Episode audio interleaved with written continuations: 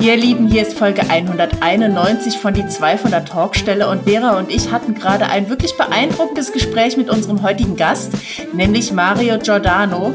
Er ist Schriftsteller für Bücher und Drehbücher. Er hat unter anderem das Buch und das Drehbuch zu Das Experiment geschrieben, aber auch sehr erfolgreiche Thriller, Kinderbücher, Cozy Crime und was er uns über seinen Schreibprozess, über das, über die Ideen nachdenken und hart dafür arbeiten erzählt hat, war wirklich spannend. Ihr merkt, wie beeindruckend es war, dass Tamara so lange redet und ich jetzt gar keine Zeit mehr habe. Ihr, da müsst auf jeden Fall reinkommen. Ich schwelge auch noch in den Gefühlen danach. Die zwei von der Talkstelle. Der Buchbubble Podcast mit Tamara Leonhardt und Vera Nentwich. Ja, hallo ihr da draußen. Hier sind die zwei von der Talkstelle mit Folge 191. Mein Name ist Vera Nentwich und mir gegenüber etwas nachdenklich sitzt die liebe Tamara Leonhardt.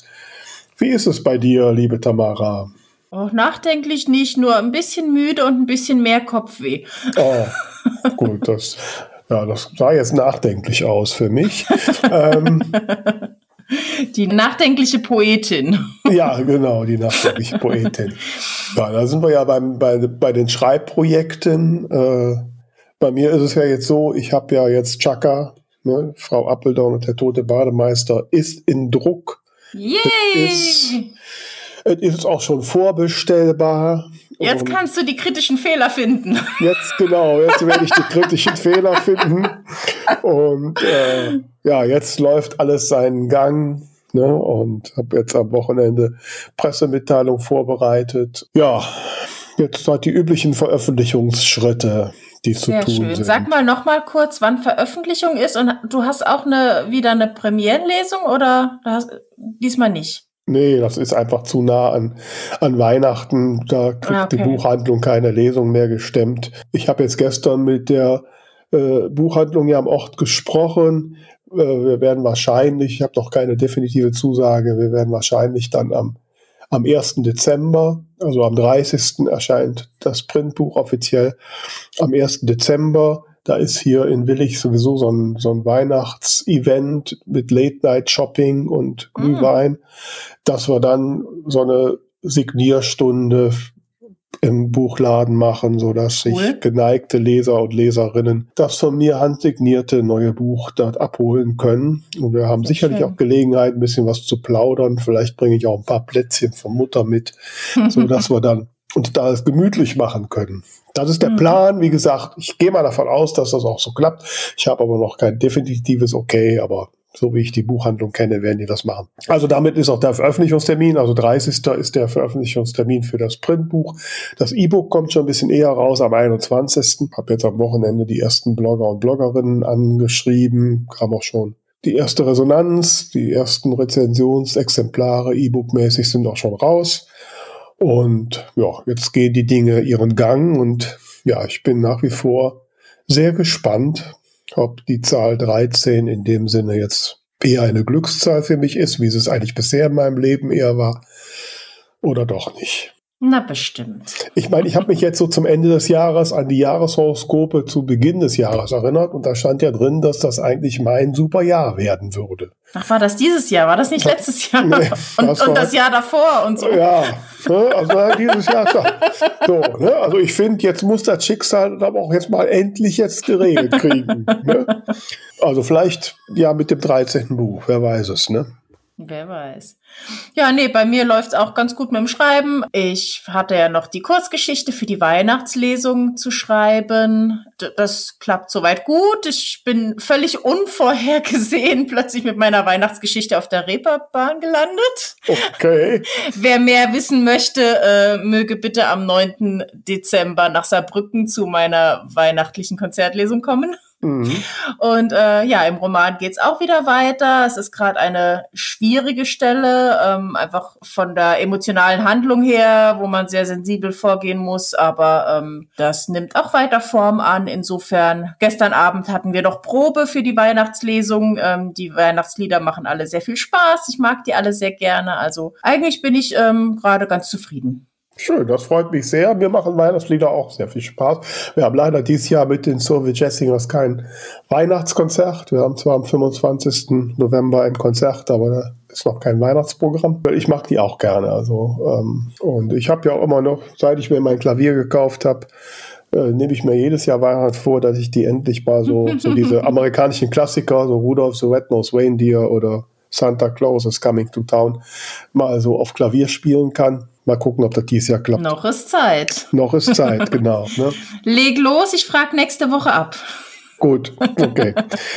Aber apropos loslegen, vielleicht eine Sache noch, ähm, die für euch da draußen interessant sein könnte. Ich darf diesen Monat, der ja der NaNoWriMo ist, ähm, für die Plattform Bold Books regelmäßige Coworkings hosten. Mhm. Und ähm, da kann man jederzeit dazukommen. Die Termine, die gebe ich immer zur jeweiligen Woche bekannt. Wir machen meistens so zweieinhalb bis drei Stunden äh, mit Schreibslots und dazwischen kleiner Austausch, wo wir auch so ein bisschen drüber sprechen, wenn es bei irgendwem gerade ruckelt, sei es jetzt von der Handlung her oder sprachlich oder wie auch immer. Und es macht bisher sehr viel Spaß. Und äh, ja, wenn ihr dazukommen wollt, äh, freue ich mich sehr. Je mehr, desto besser. Äh, kannst du mal für eine alte Frau erklären, was in so einem Coworking-Dingensbums passiert? Na klar. Also wir treffen uns zu einer bestimmten Zeit per Zoom. Ähm, mhm. tauschen uns kurz aus. Ähm, oft sind es jetzt auch schon Leute, die schon ein paar Mal dabei waren, aber wenn jemand neu dazu ist, dann sagen wir halt kurz, woran wir schreiben, wo wir gerade sind. Und dann setzen wir eine Zeit fest, während der wir uns alle auf Stumm schalten und einfach in Ruhe schreiben und arbeiten. Und wenn die Zeit rum ist, dann äh, klingel ich ganz vorsichtig und dann machen wir uns alle wieder, äh, machen wir die, wieder die Mikros an, tauschen uns aus, sprechen darüber, wie viel haben wir geschrieben, wo hängt's gerade, was ist jetzt vielleicht gerade eine Schwierigkeit oder hat gerade alles toll geklappt. Und es ist wirklich sehr motivierend, weil ich einfach merke, wenn ich beim Schreiben bin und dann äh, kommt da eine Mail rein, die ich im Augenwinkel sehe oder mir fällt dann noch ein, oh, eigentlich habe ich jetzt gerade Hunger oder dies oder das dem würde ich normalerweise nachgehen. Wenn ich aber weiß, hier in 30 Minuten muss ich, muss ich äh, vorzeigen, was ich geschafft habe, dann bleib ich mit meinem Arsch auf dem Stuhl sitzen und arbeite weiter. Und das ist schon, ähm, das ist klasse. Okay. Naja, ich glaube, wir hatten das Thema schon mal, dass das für mich, glaube ich, nichts wäre. Ich hasse es, wenn mir andere Menschen Druck machen. Also dann kommt immer die Rebellin in mir durch. Ähm. Jetzt setze ich mich aufs Sofa und esse Genau, jetzt erst recht, genau, jetzt erst recht. Nein. Ähm, ja, ich meine, ich, ich habe ja den einen Termin jede Woche ne, mit unserem Podcast jetzt schon in der 191. Folge. Wow, ist das nicht eine Nummer, ne? Das ist aber, ähm, ja, aber da freue ich mich immer drauf. Das ist immer ein Highlight, ne? dass wir zweimal ein bisschen plaudern können. Und äh, mittlerweile überwiegt das Feedback bei den Hörern und auch die uns schreiben, unsere Plauderei am Anfang wäre prima. Wahrscheinlich trauen die anderen sich gar nichts mehr zu sagen. Deswegen. nee, die skippen das einfach. die skippen das einfach. Genau. Dürft Oder ihr ja. Dürfen die ja. Aber ihr verpasst ihr verpasst die Stimmung, ne, das wahre Leben und so. Ja, wobei äh, wir uns heute sehr freuen auf unseren Gast, äh, ja. weil äh, das ist schon ein ganz, ganz besonderer Name.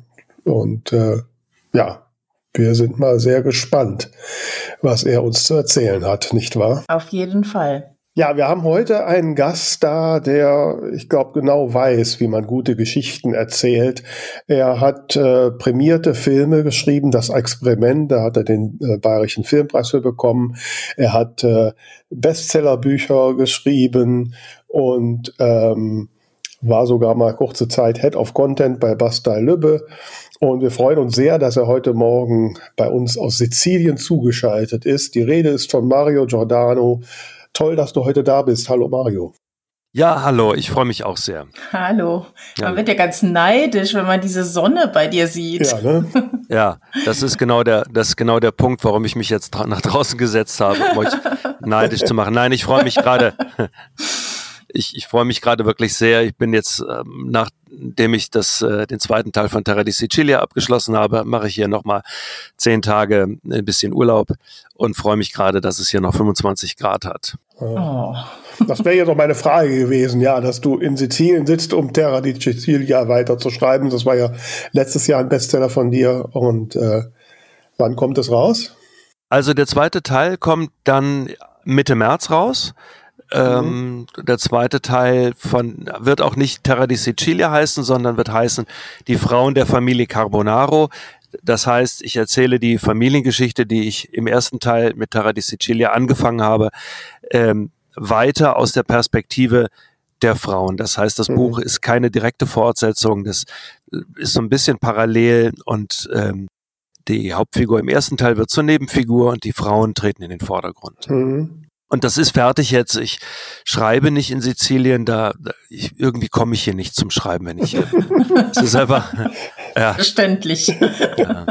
ja, es ist dann, es ist auch nicht wirklich richtig Urlaub. Ich sehe die Familie, ich treffe meine Freunde und äh, komme ein bisschen runter, aber äh, es ist viel hin und her eigentlich. Mhm. Da wollen wir direkt mal so ein bisschen ins Thema einsteigen, weil ich habe mir gedacht, also ähm, wenn einer weiß, was eine gute Geschichte braucht und was Samara und ich endlich mal schreiben sollten, damit wir reich und berühmt werden, dann doch Mario Giordano. Wie ist das bei dir, wenn du so über eine Idee nachdenkst? Was sind die Faktoren, die, die, sagen, die dich sagen lassen, okay, das, da lohnt es sich, tiefer einzusteigen? Also naja, erstmal muss ich sagen, ich weiß es auch nicht.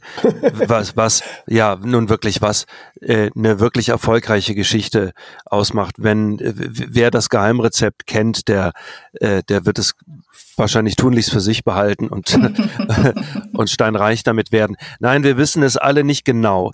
Man muss allerdings sagen, erzählen ist eine uralte Kulturtechnik, viele, viele zehntausend Jahre alt. Menschen haben schon immer Geschichten erzählt. Das ist Teil unserer DNA, auch wie das geht. Und diese Kulturtechnik, die sehr, sehr alt ist und die von vielen Leuten schon betrieben worden ist, die kann man lernen. Das ist das eine.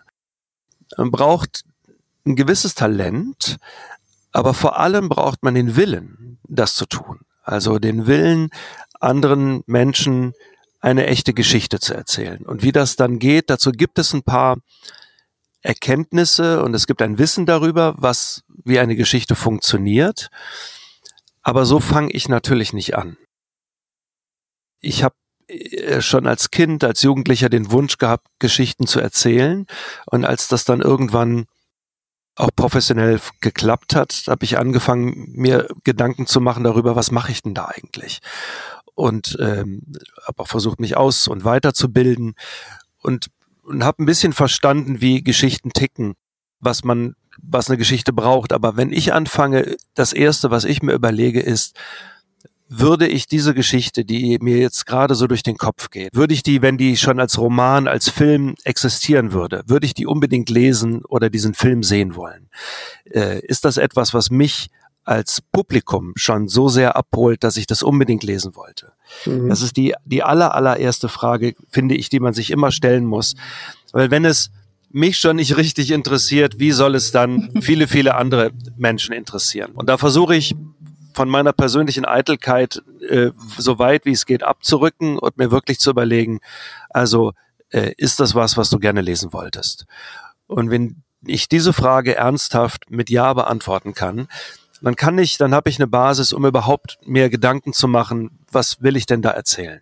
Mhm. Und jetzt sind wir so beim, bei der, vielleicht bei der Technik des Schreibens und äh, äh ich versuche es mal nicht ganz lang zu machen. Äh, eine Geschichte, und das wird oft in der Branche ja auch verwechselt, äh, hat zwei Teile, den Plot und die Story. Und was das ist, wird wie gesagt oft verwechselt, dabei ist es gar nicht so schwer. Der der Plot beantwortet immer die Frage, was passiert als nächstes? Mhm. Also die Reihenfolge der Ereignisse, der Handlung. Was kommt jetzt als nächstes? Was tut die Figur? Was tut sie nicht? Wo ist der Konflikt und so weiter? Story beantwortet die Frage, findet mich das Glück? Dann merkt ihr schon, das sind zwei ziemlich verschiedene Dinge. Mhm. Und die, der Grund, warum wir Bücher kaufen, Bücher lesen, in Filme gehen und uns Geschichten erzählen lassen, ist das Letztere. Wir wollen die Frage beantwortet kriegen, findet mich das Glück? Und dazu braucht es mitunter eine spannende Geschichte und einen guten Plot, äh, wo eine Handlung schlüssig auf die nächste folgt. Das gehört also beides zusammen. Und wenn ich Workshops mache, dann vergleiche ich das und gebe ich das Beispiel von Karte und Gebiet. Ich ent, äh, betrete als Autor ein unbekanntes Gebiet und wandere darum und entdecke das und zeichne unterwegs eine Karte. Mhm. Diese Karte ist der Roman. Und mit dieser Karte muss man was anfangen können. Das kann eine Skizze sein, äh, ganz grob. Äh, hier ist der Fluss und da ist die Brücke und da ist das Schloss und hier ist der gewundene Pfad und da gabelt er sich und dann nimm lieber die Abzweigung links. Es kann auch eine topografisch hochauflösende genaue Karte sein. Mit denen habe ich es eher nicht so, aber ähm, das ist egal, das ist die Entscheidung des, des Autors, der Autorin. Aber man muss was mit dieser Karte anfangen können. Es ist auch okay, wenn die Menschen, die dann dieses Gebiet mit, mit dieser Karte betreten, sich verirren. Das kann ja beabsichtigt sein. Ne? Das äh, finde ich auch ganz schön. Aber man muss ein bisschen was anfangen können mit der Karte. Das heißt, der Plot muss schon auch irgendwie ganz gut sein. Mhm. Und aber am Ende geht es immer um die Frage, findet mich das Glück? Und äh, diese Frage versuche ich für jede Figur irgendwie zu beantworten. Jetzt sagtest du ja gerade, ähm, ja klar, also mich muss selbst die Geschichte ähm, faszinieren, ich muss sie selbst lesen wollen. Schreibt man dann als Autor, Autorin eigentlich erstmal für sich selbst? Wie weit zielt der Gedanke, dass ich da auch mehr mit erreichen möchte? Ich habe mal viele Jahre lang über meinem Schreibtisch ähm, oder ich habe immer mal wieder so Sinnsprüche über das Erzählen über meinem Schreibtisch hängen und da hing viele Jahre ein Zitat von Pushkin. Ich schreibe für mich, ich drucke für Geld. Das äh, hat mir immer sehr eingeleuchtet. Und äh, es gibt ein wunderbares Buch, eins der ganz wenigen Bücher über das Schreiben, die ich immer wieder empfehle. Das ist von Stephen King On Writing.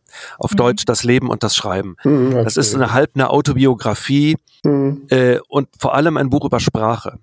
Und er erzählt dort über die Werkzeugkiste und ähm, und er erzählt auch darüber, dass er, und ich glaube, da geht es den meisten Kolleginnen und Kollegen so, erst immer für sich schreibt. Und ich schreibe auch die erste, äh, allererste Fassung immer nur für mich, weil ich die große Freiheit habe, niemandem Rechenschaft äh, ablegen zu müssen über das, was ich da gerade tue.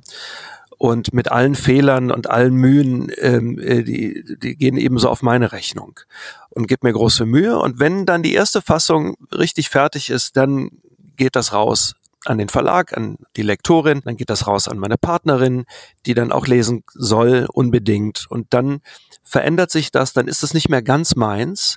Und dann höre ich sehr genau hin, wie wie die Rückmeldungen sind, wo die Fragen auftauchen, wo Unklarheiten sind und so weiter. Und dann schaue ich mir das sehr, sehr genau an, weil dann ist es nicht mehr meins, dann will es in die Welt und dann muss ich an einem bestimmten Punkt ja auch loslassen. Mhm. Wir kommen ja, Tamara und ich, wir kommen ja mehr so aus dem Self-Publishing, also ne, wir im Prinzip haben wir es ja. ja. noch eine Nummer besser als du. Wir können ja wirklich rausschießen, was wir wollen. Und klar, ich habe eine Lektorin, die gibt natürlich ihr Feedback, äh, aber letztlich ist der Maßstab die Leser und Leserinnen. Aber ich genau. will nicht verhehlen, wenn es dann nur wenige Leser und Leserinnen sind, bin ich dann dennoch enttäuscht. So, also ich würde naja. schon gern natürlich so ein bisschen vorher ein Gefühl dafür gewinnen, so was muss ich tun an der Geschichte, damit ich halt mehr Leser und Leserinnen erreiche. Ah, okay. Naja, da sind wir einmal bei bei technischen Fragen und äh, oder auch erzählerischen Fragen. Und ich versuche mir Mühe zu geben mit der Sprache. Zum, ich versuche ein paar Beispiele zu geben. Ich versuche immer den Konflikt zu finden. Ich glaube fest daran, wenn wir erzählen wollen, dann haben wir einen Gott und sein Name ist Konflikt. Mhm. Ich versuche immer in jeder Szene, in jedem Moment den Konflikt zu sehen. Und das gilt auch für Orte und Landschaften. Wenn ich Landschaften und Orte beschreibe, versuche ich immer irgendwie den Ort, die Landschaft als Figur zu betrachten, die in Konflikt mit einer anderen Figur steht. Also das Wetter ist so heiß, wenn wir jetzt über, ich habe hab ja jetzt so viele Jahre über Sizilien geschrieben, da geht es oft um Hitze. Was macht die mhm. Hitze mit den Menschen? Also sie ist kein passiver Faktor, sondern aktiv das Land äh, behindert oder steht dem Figuren mit der Hitze, mit dem, mit der Steinigkeit des Landes im Weg. Mhm. Und was macht das mit den Figuren? Wie gehen die Figuren damit um? Ich versuche immer den Konflikt zu finden. Das ist das mhm. eine. Ich versuche ganz praktisch Adjektive zu vermeiden. Es geht nicht ganz ohne, aber wenn ich überarbeite, streiche ich mal mindestens die Hälfte der Adjektive. Und das ist noch zu wenig eigentlich. Mhm. Wenn ich Adjektive verwende, dann versuche ich keine geschwurbelten, möglichst klare, aber nicht die, nicht die größten Klischees zu verwenden. Ich versuche es eher durch Verben zu lösen. Verben sind die schöneren Worte, sie sind sofort Aktion, Menschen oder Dinge tun etwas. Auch eine Landschaft kann sofort etwas tun, wenn man versucht, die, die Hitze oder das, das Land in Verben zu packen. Wem das sehr gut gelungen ist, ist mein großes Idol Ray Bradbury, amerikanischer Erzähler des 20. Jahrhunderts, bekannt durch Science-Fiction, Romane und Geschichten, aber viel mehr geschrieben. Und äh, das hat mich immer sehr beeindruckt, weil die englische Sprache das nun auch besser hergibt äh, mit der Verborientiertheit. Das einmal, ich versuche Bilder zu finden, die äh, die Situation nicht beschreiben, sondern sichtbar machen, also erzählen im besten Sinne. Und das ist die Mühe, die ich mir im Grunde mit jedem Satz gebe. Und natürlich gibt es den Flow, und man schreibt so und weiß gar nicht, wer da jetzt eigentlich schreibt. Es läuft irgendwie, aber es gibt eben auch diese vielen Wochen und Tage jeweils, wo man sich mit den Sätzen abquält. Aber diese Mühe muss man sich schon machen. Es mhm. ist eine Frage von, von Mühe, die äh, äh, ins, in die Sprache fließt. Sprache ist ein wesentlicher Aspekt des Erzählens. Wenn du eine Rohversion geschrieben hast, wie oft überarbeitest du das nochmal, bevor es dann zur Lektorin geht? Hast du da ein bestimmtes Vorgehen, äh, weiß nicht, vom Großen zum Kleinen oder bestimmte Anzahl Runden oder wie, wie gehst du da vor? Naja, ich schreibe, äh, ich überarbeite schon zwischendurch. Äh, nicht jeden Tag. Ähm, ich schreibe immer erstmal so 50, manchmal auch 100 Seiten, weil ich das Gefühl habe, ich muss jetzt erstmal irgendwie in Schwung kommen. Und äh, dann kommt ja regelmäßig der Punkt, der kommt eigentlich dauernd, aber wenn er dann wieder da ist, wo ich nicht weiß, wie es weitergeht, dann ist das mal eine gute Zeit, ein guter Zeitpunkt zum Überarbeiten. Dann nehme ich mir diese 50, 100 Seiten und gehe die komplett durch. Und das ist so zyklisch immer wieder. Äh, das heißt, bei den nächsten 50, 100 Seiten äh, überarbeite ich die und am Anfang vielleicht auch nochmal, weil dann ist was passiert, was ich vielleicht am Anfang ankündigen muss, dramaturgisch, damit es irgendeinen Sinn ergibt. Äh, also geht da nochmal durch. Sprache verändert sich ja auch. Und wenn ich merke, meine, ich habe jetzt so einen Ton gefunden, endlich, so ab der Mitte des Romans, dann gucke ich vorne nochmal alles durch, ob dieser Ton ob ich den auch vorne wiederfinde und passe ich die Sprache vorne so ein bisschen an, dass dieser Ton auch erzeugt wird. Also das ist schon so ein zyklisches immer wieder überarbeiten. Und dann kommt aber natürlich einmal, wenn das Manuskript ganz fertig ist, wenn ich das Wort Ende geschrieben habe, ein großer Durchgang. Der ist für mich nicht einfach, weil ich ja vieles schon kenne. Und da muss man sehr sorgfältig sein. Und ihr kennt diese Binsenweisheit Kill Your Darlings. Mhm. Also streich die Stellen raus, die du am meisten liebst, weil diese Stellen, das sind oft die selbstverliebten, eitlen Stellen, die kein Mensch braucht und auch kein Mensch versteht. Das geht mir auch so und da ist man als Drehbuchautor gut geschult, weil man dauernd seine Darlings killen soll und versuche diese Stellen rauszuschneiden einfach und auch überhaupt zu identifizieren. Das ist ja auch nicht leicht. Das ist der, der wesentliche Punkt. Der, zum Schluss ist es vor allem Kürzen. Hm. Das aber dann nicht mehr so ganz arg viel, weil ich ja schon noch ein paar Überarbeitungsrunden hinter mir habe. Und dann brauche ich, weil es doch sich ein bisschen wie Blindflug anfühlt, dringend das Feedback aus dem Lektorat und auch von meiner Partnerin aus dem Freundeskreis mitunter, mhm. äh, weil das doch sehr hilfreich ist, mal äh, zu hören, wo Menschen Fragen äh, an den Text oder mit dem Text haben, irgendwas nicht verstehen. Mhm. Ja, absolut. Du sagtest vorhin, wenn du nicht weißt, wie es weitergeht, plottest du denn nicht so im Detail oder nur so grob oder bist du sogar entdeckender Schreiber? Das hat sich verändert. Mhm. Ähm, als Drehbuchautor ist man im Grunde geknechtet, alles vorzuplotten, weil man mhm. ja nicht alleine schreibt, sondern im Zusammenhang mit einer Produktionsfirma, mit einem Sender und, äh, und Drehbücher werden ja nun strukturell auch ganz anders angelegt. Da schreibt man erst einen Pitch und dann ein Exposé von fünf bis zehn Seiten und dann kommt das sogenannte Treatment, das 40 Seiten Struktur im Grunde nur ist. Darüber gesprochen, äh, zweite, dritte, vierte, fünfte und so weiter Fassung und dann schreibt man irgendwann das Drehbuch. Das fühlt sich dann ein bisschen wie Malen nach Zahlen an, weil die Struktur mhm. da schon steht. Das geht dann also sehr schnell. Der eigentliche Spaß dauert gar nicht so lange. Äh, und man hat wenig Freiheiten links und rechts noch auf die Geschichte zu hören. Was will die eigentlich? Das bin ich so sehr gewohnt, dass mir Plotten nicht schwer fällt. Oder sagen wir mal, äh, es hat, ist auch schon immer schwierig, aber äh, das bin ich gewohnt. Aber ich habe dann in, in den letzten Jahren davon Abstand genommen. Bei den meinen Tante Poldi-Krimis, die ja auch in Sizilien spielen, so heitere, äh, cozy mhm. Crime-Krimis, da geht es nicht anders. Man hat bei einem Krimi muss man doch ein bisschen plotten, weil man ja verstehen muss, wer hat wen warum umgebracht und wie läuft die Ermittlung. Aber auch da habe ich schon angefangen, ähm, intuitiv möglichst äh, vorzugehen und darauf mh, zu gucken, was was ist logisch jetzt als nächstes. Mhm. Also ich habe eine ganz grobe Struktur und bei Terra di Sicilia noch viel gröber, Anfang, Mitte, Ende. Das ist, muss man schon wissen. Auch wenn das Ende nachher gar nicht so ist, wie es geplant war. Ja, aber das kann ich. ich ja, aber ähm, ja, aber das ist ja, es ist so eine Binse, die aber oft äh, ignoriert wird. Das äh, erlebe ich so oft in Workshops. Äh, ja, ich habe noch kein Ende. Dann hast du noch keine mhm. Geschichte. Mhm. Die Geschichte sagt Aristoteles, ist, ähm, hat Anfang, Mitte, Ende. Das ist uraltes Wissen über Geschichten erzählen. Und das, ohne das geht es einfach nicht. Und mit dieser Grobstruktur gehe ich vorwärts. Und das führt natürlich dazu, dass ich alle Nase lang festhänge im Plot. Also nicht weiß, wie es weitergeht, was als nächstes passiert. Ein Wesen kreativer Arbeit ist eben, dass wir nicht die erstbeste Lösung äh, fangen und nehmen, sondern dass wir auf Problemen und Fragen so lange rumkauen, bis wir was sehr, sehr Schönes gefunden haben. Dass wir uns den Luxus erlauben, uns Zeit zu nehmen für ein dramaturgisches Problem in diesem Fall und sehr lange darüber zu kauen und nachzudenken, bis irgendwann durch viel Fleiß, und das ist ja auch eine, deswegen sage ich immer, die Inspiration ist verliebt in die Routine, sie folgt ja überall hin ähm, ich setz, bin jeden Tag am gleichen, zum gleichen Zeitpunkt am Schreibtisch. Ich setze mich dem aus und wenn es auch schwierig ist, ich mache Schritt für Schritt weiter. Und, und dann kickt irgendwann, man kann das Musen nennen oder das Unterbewusstsein, das kickt eben rein und hilft mir. Und dann kommt eine Idee, die schlicht ist meistens und naheliegend, auf die ich vorher nicht gekommen wäre. Und dann mhm. geht der Knopf auf und ich kann weitermachen.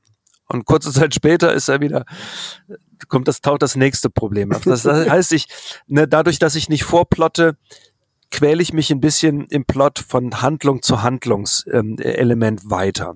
Dafür habe ich aber dann diese Erlebnisse, dass Dinge passieren, die ich nie hätte planen können, weil sie mir erst mhm. durch diesen Prozess einfallen können. Das war bei der bei Tante Poldi ist auf diese Weise eine meiner Lieblingsnebenfiguren entstanden, der Tod der die 60-jährige äh, Poldi, die in Sizilien als Münchnerin Mordfälle aufklärt, immer so ein bisschen begleitet. So aus Versehen äh, holt er sie fast ab. Äh, sie steht aber noch nicht wirklich auf der Liste und seitdem taucht er ab und zu auf und ist ein bisschen nerdig und verklemmt und überarbeitet und bringt, hilft der Poldi so ein bisschen auf die Sprünge. Und das, sowas entsteht, kann man nicht planen, finde ich. Mhm. Das ist bei Terra di Sicilia und bei jeder Geschichte äh, ist das ähnlich. Ähm, diese Dinge, die passieren, die auch sehr lästig sind, weil man sie nicht geplant hat, die alles anders und alles schwieriger machen. Äh, wenn das Unterbewusstsein spricht, hat es immer recht. Das ist ja auch im Leben so. Also du ich muss gestehen, dass das jetzt gerade ein sehr besonderer Moment für mich ist, weil im Prinzip finde ich mich total wieder in deiner Schreibweise. Ich schreibe ja auch Cozy Crime und so mit dem detaillierten Plotten ist mir bisher noch nie gelungen. Ich schaue immer neidisch, wenn ich von Kolleginnen und Kollegen höre, die das wirklich dezidiert machen und mache mir, nehme mir jedes Mal vor, wieder mal irgendwas zu nutzen. Jetzt hatte Tamara mich auf die Beatsheets vom, ähm, na, wie heißt er? Blake Snyder, Blake Snyder. Ähm, äh, aufmerksam gemacht, habe ich mir natürlich auch direkt schon eine Vorlage gemacht. Würdest du denn sagen, ähm, dass so die Art, zu der du jetzt gelangt bist, irgendwie, ja, die, die kreativere Art ist oder, oder ist das einfach nur eine Charaktersache? Also das ist sicherlich eine persönliche Entscheidung, wie man arbeitet, aber ich arbeite ja auch nicht ganz ins Blaue. Und Stichwort Beatsheets, das mache ich mir auch zwischendurch immer wieder. Okay. Mhm. Ich mache das nicht gerne am Computer, weil ich äh, fest daran glaube, dass ich zum Beispiel Notizen per Hand, also handschriftlich in ein Notizbuch machen muss. Das hat, ist mir später mal im Studium auch begegnet, neurophysiologische Gründe. Sobald ich handschriftlich etwas schreibe, finden im Gehirn so Rückkopplungseffekte statt, die sich das besser, ich kann mir das dann, man kann sich das dann besser merken. Ich finde alles, weil ich sowieso am Computer sitze und viel tippe, finde ich alles, was haptisch sinnlich ist, äh, inspirierender. Das heißt, ich habe ein großes Whiteboard neben dem Schreibtisch hängen und kann nur empfehlen, so groß wie es geht. Je größer, desto, je größer, je mehr Platz, desto besser. Ich finde meines schon zu klein. Und da hänge ich dann zwischendurch, plotte ich dann doch mal ein bisschen vor, wenn mir, wenn mir langweilig ist oder wenn ich wieder festhänge und habe dann so magnetische so, so Karteikärtchen mit so einem Magnetklebestreifen hinten dran, wo ich Beats und Ideen aufschreibe, die dann dahin pappe und ähm, hin und her schiebe in der Ordnung. Und das macht einmal viel Spaß, weil es eine, eine, so eine haptische, händische Sache ist. Und es gibt mir das Gefühl, ich bin hier gerade irgendwie kreativ und produktiv tätig. Das ist schon mal sehr hilfreich. Mhm. und dann merke ich aber auch, dass diese Beats, diese Beatsheets, diese Kärtchen tatsächlich viel bringen. Da stehen viele Dinge, die, äh, die, die mir vorher auch so gar nicht bewusst waren. Und dann habe ich ein bisschen wieder eine Struktur für eine Weile und kann mich an der entlangfummeln, ohne dass die mich zu stark einengen. Sobald ich merke, dass ich Plot ausfülle mit Worten, höre ich auf. Weil ich mache hier nicht mal nach Zahlen. Das ist eben nicht das, was ich machen will. Und da misstraue ich meinen Beat Sheets oder den Karteikärtchen, den strukturellen auch zu sehr, weil da kann vielleicht noch was Besseres, was Schöneres passieren. Aber das mache ich durchaus zwischendurch.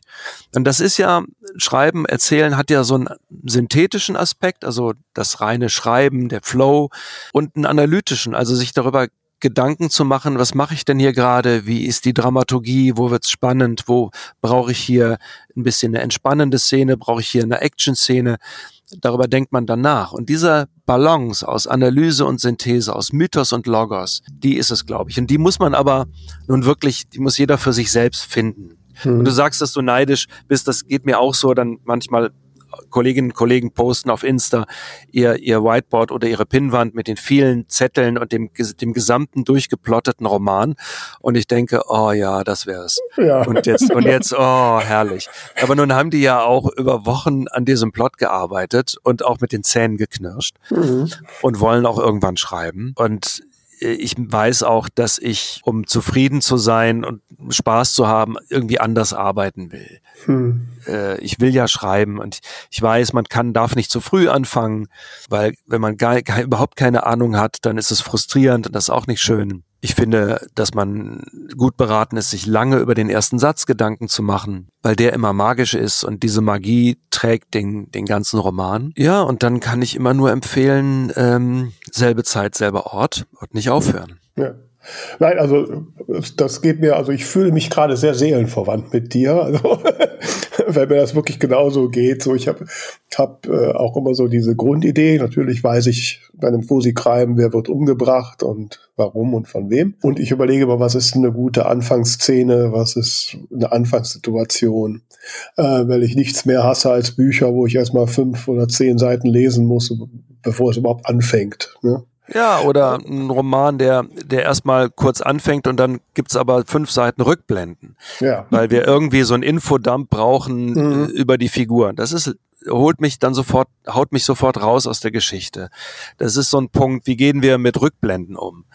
Äh, das, da sind wir dann schon wieder bei so handwerklich dramaturgischen Fragen, die ihr ja so zu Anfang hattet. Ne? Mhm. Da muss ich dir aber dann direkt die Frage aller Frage stellen. Wie stehst du zu Prologen? Also ähm, ich bin da offen. Ich habe jetzt ähm, äh, mal so, mal so. Ich habe beim ersten Band von Terra di Sicilia hatte ich keinen. Jetzt in der Fortsetzung ist mir, da hatte ich schon so fast 200 Seiten. Mhm. Da ist mir aufgegangen, ich bräuchte doch einen kleinen Prolog. Mhm. Und zwar geht es ja immer darum, warum brauche ich den? Äh, und ich habe merkte, ich muss einmal äh, klarstellen, wer erzählt hier wem was. Was ist denn die Erzählsituation? Und dafür hatte ich eine Szene, eine Situation im Kopf, die auch auf die Figuren und auf den ganzen, auf die Atmosphäre des Romans passte, um auch den Ort nochmal zu klären. Und dann ergibt ein Prolog auf einmal Sinn. Mhm. Und wenn er für mich erzählerisch Sinn ergibt, dann ja, dann, dann Prolog. Ein Prolog ist ja was, was im Thriller ganz gang und gäbe ist. Ne? Da hat man mhm. erstmal so drei Seiten, wo jemand auf bestialische Weise umgebracht wird von einem gesichtslosen irgendwem und dann sind wir erstmal so im, in, der, in der Atmosphäre drin. Das ist ein klassischer Einstieg, kann man machen. Man könnte sich auch überlegen, muss das eigentlich? Ja. Äh, ja äh, aber ey, mal so, mal so. ja, ja, klar, klar. Ja. äh, alles, mhm. äh, alles ist gut, wenn es gut ist. Mhm. Das stimmt natürlich, ja. Aber wenn du, wenn du gerade Thriller sagst und, und äh, dass das dafür typisch ist, ähm, du bist ja auch sehr vielseitig unterwegs, also eben vom, vom Thriller bis zum Kinderbuch. Arbeitest du ich sag mal, vom Schema her grundsätzlich gleich oder ist es für dich dann wirklich jedes Mal ein komplett neues ähm, Abenteuer? Also es ist beides. Es ist natürlich jedes Mal ein komplett neues Abenteuer. Jedes Buch, jeder Film ist jedes Mal ein komplett neues Abenteuer. Anders, anders kann ich das, anders kann ich das nicht empfinden. Aber ich arbeite grundsätzlich gleich. Ähm, natürlich, wenn ich ein Jugendbuch oder Kinderbuch früher geschrieben habe, äh, habe ich es mit einem ganz anderen Publikum zu tun, mit anderen Lebenserfahrungen. Äh, und dann ist das sprachlich erzählerisch ein bisschen anders als in einem Thriller, der sehr blutig und sehr, sehr spannend ist. Ähm, das Experiment ist ja, hat ja auch eine Romanvorlage. Ich habe ja erstmal einen Roman geschrieben dazu. Mhm. Aber die Arbeit und meine, mein Arbeitsrhythmus ist ziemlich das, ziemlich der gleiche. Das, das verändert sich wenig. Und äh, nachdem ich das mal gemerkt ha hatte, vor vielen, vielen Jahren, dass es keinen großen Unterschied in meinem Prozess macht, ob ich ein Kinderbuch oder ein Roman oder ein Drehbuch schreibe, äh, dachte ich so, ja, dann mach doch, worauf du Lust hast. Ja. Sehr schön. Und ja, immer, man wird, wird einem ja immer von abgeraten. Ähm, mhm. Kriegt ja immer geraten, nein, bleib bei Thriller oder bleib bei den Sachen, die du schon mal halbwegs erfolgreich gemacht hast, weil du musst ja zu einer Marke werden. Mhm. Und so ist es mir eben gegangen. Ich bin eben nie richtig zu einer Marke geworden. Äh, die Kinderbuchszene wusste nicht, dass ich das Experiment geschrieben habe. Die im, im, im Film- und Fernsehbereich war zum Beispiel nicht klar, dass ich Kinderbücher geschrieben hatte oder was anderes. Man flog also immer irgendwo unterm Radar durch. Aber das ist meine Entscheidung gewesen. Ich langweile mich sonst zu sehr und das Leben ist zu kurz, um nicht auf Dinge reagieren zu können, die einen gerade fesseln. Hm. Aber wann kommt denn der Punkt? Also ich meine, du schreibst jetzt quasi ein, ja, ein Nachfolgeband zu Terra di Sicilia. Jetzt gehe ich mal davon aus, diese Nachfolge da wird wieder ein großer Erfolg. Dann wird da wahrscheinlich der Verlag anrufen und sagen, oh, Herr Giordano, mach mal Teil 3. Ne? Würdest du irgendwann sagen, nee, jetzt nicht mehr? Ja, ja. Ja, ja, ich sag dann nee. Also das war schon, das war ja bei Tante Poldi auch so. Bastian Löbe hat sich durchaus weitere Fortsetzungen und Episoden auch gewünscht. Mir war irgendwann klar, jetzt ist erstmal, reicht's erstmal. Ich bin nicht mehr so frisch. Ich fange an, mich zu wiederholen vielleicht oder hatte Sorge, mich zu wiederholen. Ich wollte auch diesen Familienroman schreiben. Bei Goldman jetzt mit Terra di Sicilia und dem Nachfolgeband ist es so, da haben wir schon oft drüber gesprochen, dass ich mit diesen beiden Teilen fertig bin, mhm. mit dieser Saga. Und Verlage sind ja auch nicht dumm. Wenn der Autor nichts mehr hat, was er erzählen möchte, was sollen sie dann ihn zwingen, das doch zu tun? Ähm, dann wird's ja nicht gut. Und dann muss man auch als Autorin, als Autor stark genug sein, um sich, wenn man das gar nicht will, sich dem zu verweigern. Mhm. Wenn ein Buch nun oder eine Serie im glücklichsten Fall so durch die Decke knallt, äh, dass unsere Altersvorsorge damit gesichert ist und äh, dass wir endlich äh, schicke Reisen machen können und und unsere Schulden bezahlen können und vielleicht noch ein bisschen mehr. Also der ganz, ganz große Erfolg. Und der Verlag dann sagt, oh, da legen wir jetzt noch einen drauf. Da ähm, ist man natürlich sehr versucht, da weiterzumachen. Und dann ist das auch bestimmt ein guter Grund, weil als vom Schreiben zu leben ist ja nun wirklich nicht einfach. Mhm. Und auch da, das wäre sicherlich immer etwas, was ich im Kopf auch haben würde und was ich mir auch überlegen würde. Dann schreibt man halt nochmal ein, Idee hat man ja meistens. Ähm, aber wenn mir nun eine neue Idee so sehr durch den Kopf geht, dass ich das gar nicht mehr, dass ich da immer dran denken muss, dann ist das ein Signal, diese Geschichte muss jetzt raus. Mhm. Ja, ja. Na, mein Beispiel ist zum Beispiel ist hier die Kollegin Isa Bogdan. Isa hat aus dem Stand mit ihrem Roman Der Pfau einen mega Bestseller hingelegt. Und natürlich wollte jeder von ihr äh, oder der Verlag von ihr sozusagen den, den, den V2, also wieder was Heiteres, Leichtes, Schräges und so weiter. Und dann hat sie ein Buch über Trauer und Sterben geschrieben mhm. als nächstes. Und es war wieder ein Riesenerfolg. Das ist eben, wenn man eine Autorin wie Isa hat, die wirklich schreiben und erzählen kann, die das Herz am rechten Fleck hat und die äh, ein, ein mitfühlender, empathischer Mensch ist und das auch noch in Worte fassen kann, dann ist egal, was sie schreibt, das ist immer gut. Mhm. Ja, und das wird dann auch erfolgreich. Du hast gerade gesagt, ähm, wenn, wenn dich eine Idee wenn du die ganze Zeit dran denken musst. Und ich habe so den Eindruck, wenn ich mir so deine Vita anschaue und so wie du erzählst, dass du ein sehr, sehr aufmerksamer Beobachter bist. Also zum Beispiel das Experiment, das basiert ja auch auf einem Experiment, was passiert ist, wo du dann weiter gesponnen hast, was wäre passiert, wenn die das nicht abgebrochen hätten. Ich habe gesehen, du hast auch ein Buch geschrieben über Gefühle, die keinen Namen haben. Das äh, fordert ja auch sehr viel Beobachtungsgabe. Wie ist das, wenn du so durch die Welt läufst? Läufst? Was passiert da in dir? Ja, das Beobachten, das Zuhören gehört einfach zu unserem Beruf dazu.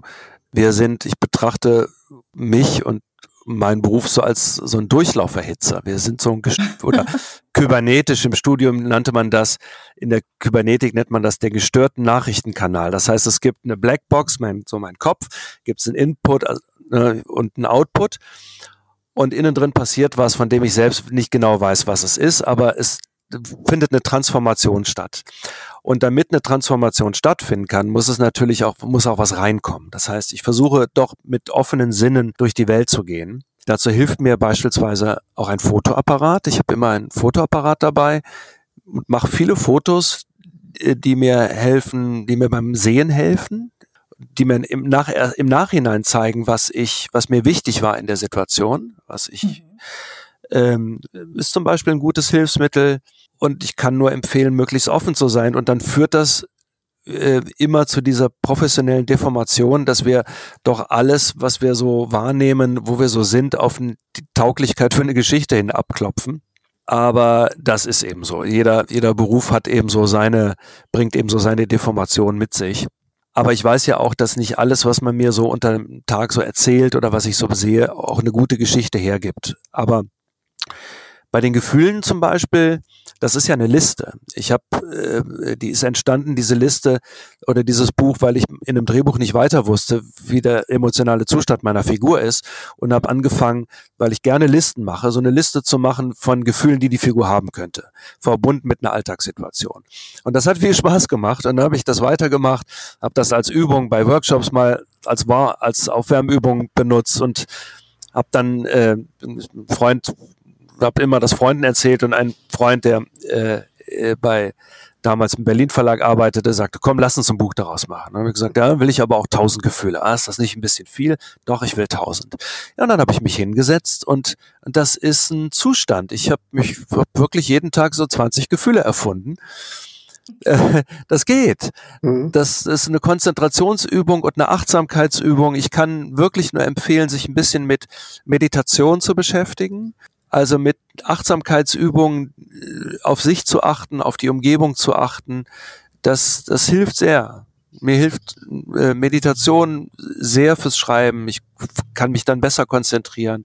Ich bin ein bisschen ruhiger, ich bin aufmerksamer, ich bin durchlässiger, wenn ich das lang genug mache. Das erinnert mich gerade an einen, einen Gedanken, Entschuldigung, Vera, nee, äh, an einen Gedanken, den ich vorhin noch hatte, als du gesagt hast, ähm, du kaust auf einem Problem rum, das du mit deinem Manuskript hast. Ist das bei dir so ein Prozess, dass du wirklich sagst, ich setze mich jetzt hin und denke jetzt aktiv darüber nach? Oder ist es eher so dieses, ähm, du machst dann etwas anderes und im Kopf läuft es parallel weiter? Nee, ich denke aktiv darüber nach. Der, das Beste ist, rauszugehen und einen Spaziergang zu machen man sieht ja immer, wenn man Autorenporträts im Fernsehen sieht, äh, das klassische Bild, der Autor, die Autorin mit einem Golden Retriever durch einen herbstlichen Wald, Kordjackett mit Lederflicken. Und das habe ich so, früher war das das Klischee für mich von Schriftstellern. Ich dachte, das werde ich nie machen. Ich mache es dauernd. Hat auch wieder neurophysiologische Gründe. Äh, beim Gehen sind ganz andere Gehirnbereiche aktiv. Ich komme nach einem Spaziergang immer mit einer Idee zurück. Also, und wenn ich nicht gehe, ich nehme mir vor, nachzudenken, was da dann passiert. Das werdet ihr kennen, weil allen geht es, glaube ich, so. Sobald man anfängt oder sich auf eine auf ein Problem, auf eine Frage zu konzentrieren, ist das Gehirn leer und äh, es kommen alle anderen Arten von Gedanken. Ich könnte jetzt noch die und die Serie gucken und äh, warum warum ist da so eine Unordnung? Ich sollte Wäsche waschen und äh, warum hat er sowas Blödes zu mir gesagt? Dem, dem, da, da, da schreibe ich jetzt einen geharnischten Brief und dann würde man sich lieber mit was anderem beschäftigen. Mhm. Also und dafür da meine ich eben das meinte ich mit Meditieren, Meditations als, als Übung, als konstanten Prozess hilft einem da sehr. Ein Sofa hilft sehr. Ich habe dann immer die Angewohnheit, ich lege mich mal hin, mache die Augen zu und denke mal schön über das Problem nach. Eine Stunde später merke ich, äh, dass ich eingeschlafen bin. Und ja, aber, aber dieses Schläfchen bringt dann doch ganz viel, genau. weil es löst dann ganz viel und ähm, äh, irgendwie man kann die Idee kommt vielleicht nicht sofort kommt auch nicht heute, kommt vielleicht nicht morgen und ich habe wahnsinnig schlechte Laune und ich gehe allen auf den Zeiger und am zweiten, dritten Tag geht der Knopf dann hm. auf. So hm. ist das jedes jedes Mal. Aber ich darf man ist ein, so ein Wechsel. Mal muss ich loslassen und mal doch muss ich sehr dranbleiben. Mhm. Ganz wirklich schädlich ist dann der Griff zum Handy. Und dann bin ich auch gefordert. Ich muss mich dann sehr disziplinieren, mal eben nicht zu gucken auf Social Media, ne, was, was gibt's denn, was denn passiert oder hm. was sind denn so die News oder äh, wer hat mir eine Nachricht geschrieben oder noch nicht. Äh, Handy ist schwierig. Mhm. Ja. Ja, kann ich teilen. Ähm, du hast vorhin auch noch mal gesagt, wir hatten das am Anfang ja auch schon mal so von der von der ersten Idee und ähm, so, ich hatte, muss mal ein bisschen ausholen, saß letztens bei meiner Mutter am Essenstisch mit meinen Geschwistern und Bekannten und habe dann stolz erzählt, dass ich jetzt gerade mein 13. Buch rausbringe. Und dann fragte mich der Bekannte mit großen Augen, ja, schreibst du denn noch eins? Hast du überhaupt noch eine Idee? und da habe ich also großspurig gesagt, naja, man kann doch aus jeder Idee ein Buch machen. So, ne? Ähm, kann man ja auch. Ich meine, du hast ja gerade auch selbst gesagt, dir sagt jemand, mach aus deinen äh, äh, Gefühlen ein Buch und dann machst du das. Widerspricht natürlich jetzt so ein bisschen dem Ansatz, irgendwie eine Idee auf Tauglichkeit zu prüfen. Wenn es mehr als hm. Tauglichkeit ist, äh, zu sagen, die begeistert mich selbst. Finde ich gar nicht.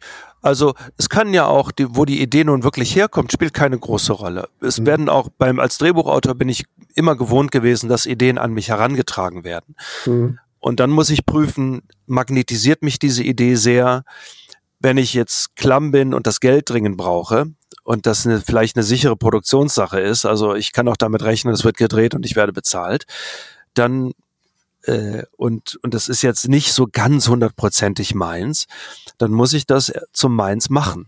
Mhm. Äh, ich muss das zu einer Herzensangelegenheit machen, sonst kann ich persönlich das nicht. Mhm.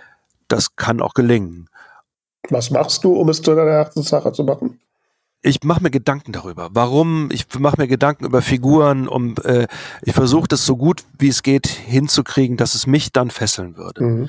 Ich habe zum Beispiel, als ich ganz am Anfang stand vor 30 Jahren, haben viele Verlage so Novelizations gemacht, also das Buch zum Film, also die, die Geschichte des Films oder der Serie nochmal nacherzählt. Mhm.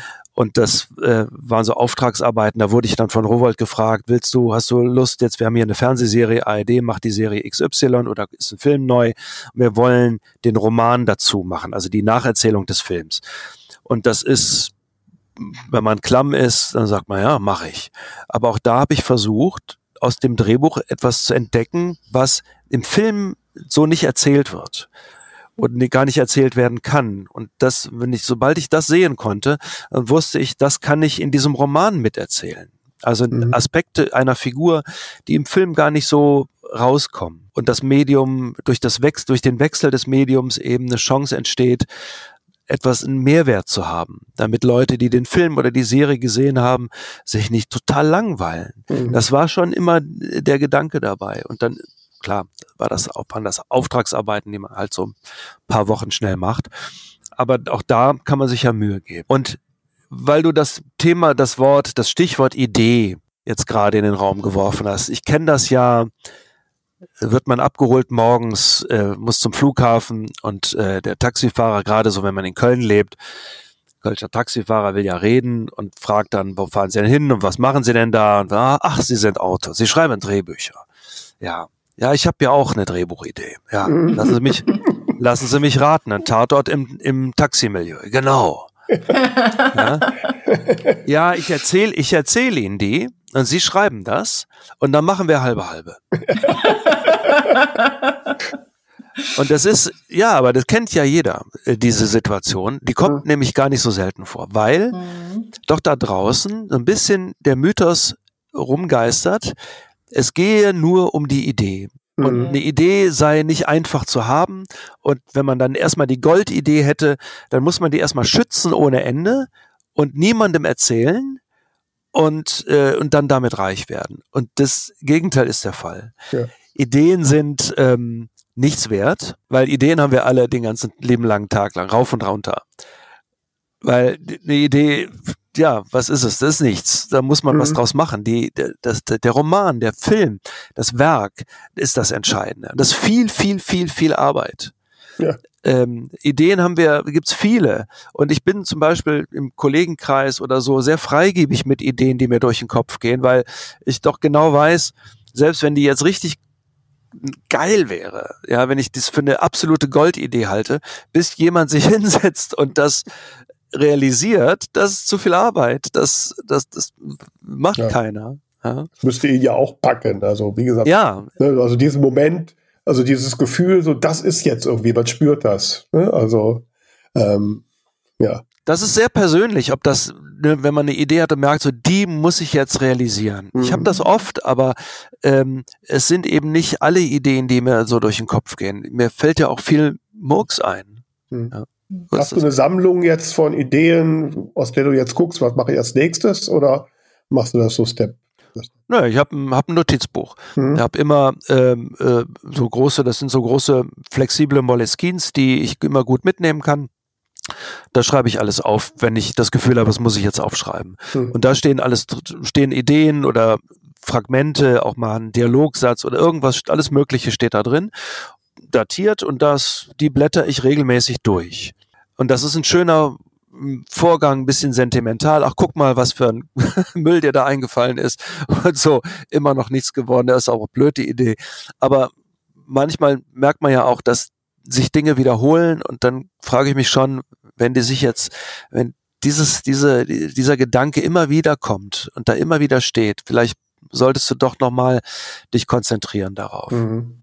Mhm. Also geht mir, ich schreibe mir immer gut, ich, ich arbeite ja gerne elektronisch, also ich schreibe nur in meinem elektronischen Notizblock und ich habe mittlerweile, weiß gar nicht, ungezählte Ideen und immer wenn ich da durchgucke, denke ich, naja, wie bist du denn mal da drauf gekommen? Das ist ja totaler Blödsinn, ne? Und, äh, und nachher schreibe ich was völlig anderes. Also ja, ist ja auch erlaubt. ja, ja natürlich.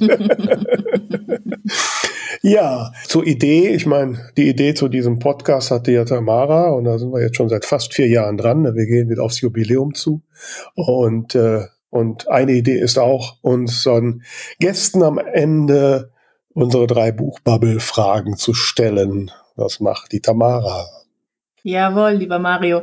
Was ist denn etwas, was andere nicht über deine Arbeit wissen? Also die wenigsten wissen, dass das Arbeit ist.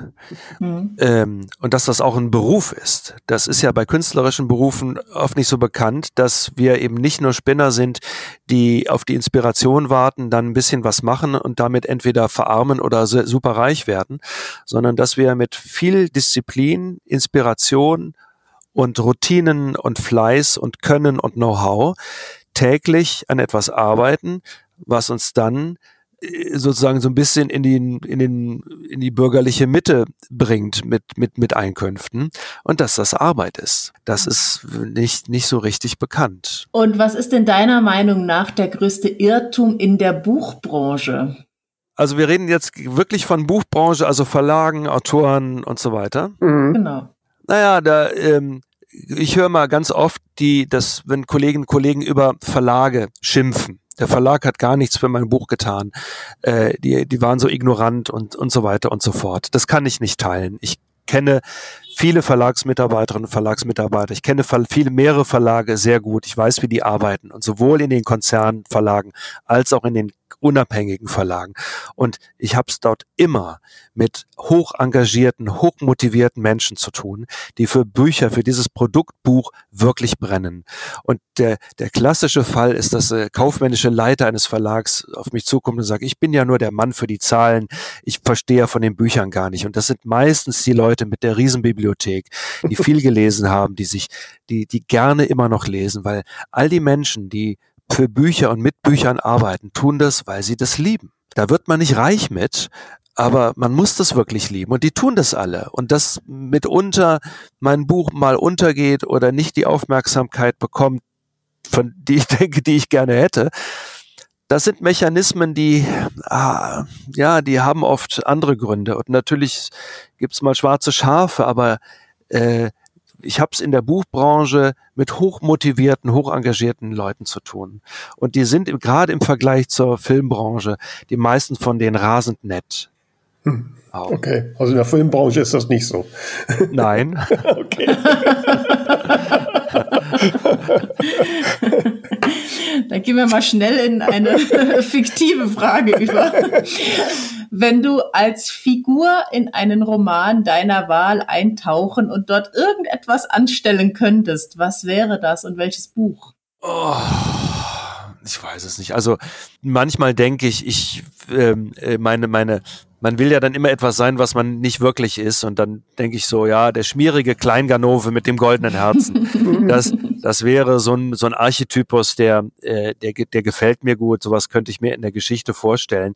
Oder der Scharlatan, der, der sie alle über den Tisch zieht. Ähm, das ist auch eine Figur, die ich gerne schreibe aber so ganz am Rande. So viel Gedanken mache ich mir darüber gar nicht. Also bist zufrieden im realen Leben und ich meine, soweit ich das, was ich sehe, da beurteilen kann, sieht das ja auch alles sehr schön aus. Ich bin ähm, total unzufrieden immer. Ja. Ich bin sehr glücklich, ich bin ja, ich bin aber sehr glücklich. Okay. Ich bin sehr glücklich mit diesem Beruf. Ich empfinde den als großes Geschenk meines Lebens, als Privileg, den zu tun zu können und davon auch ja zu leben schon eine Weile mhm. und hoffentlich auch noch eine Weile. Aber wenn ich arbeite, bin ich ständig unzufrieden. Das ist, das, ist, das geht irgendwie, ist komisch, aber so ist es. Ja, ja, ne? Aber ist, glaube ich, gar nicht so schlecht. Wenn man zu zufrieden ist, dann gibt man sich nicht mehr so viel Mühe. Mhm. Genau. Wir sind jedenfalls sehr zufrieden und auch sehr glücklich, dass du heute Morgen Zeit für uns hattest und äh, für dieses Gespräch, was ich persönlich sehr bereichernd finde, wo ich noch um einige daran mal so ein bisschen nachdenken muss. Vielen Dank dafür und äh, ja, an euch da draußen. Bin sicher, ihr könnt auch einiges mitnehmen. Gebt uns gerne mal euer Feedback und äh, folgt uns, wo immer ihr könnt. Und ich würde sagen, äh, vielen Dank fürs Zuhören und bis nächste Woche. Tschüss. Tschüss, danke. Vielen Dank, ihr beiden. Tschüss.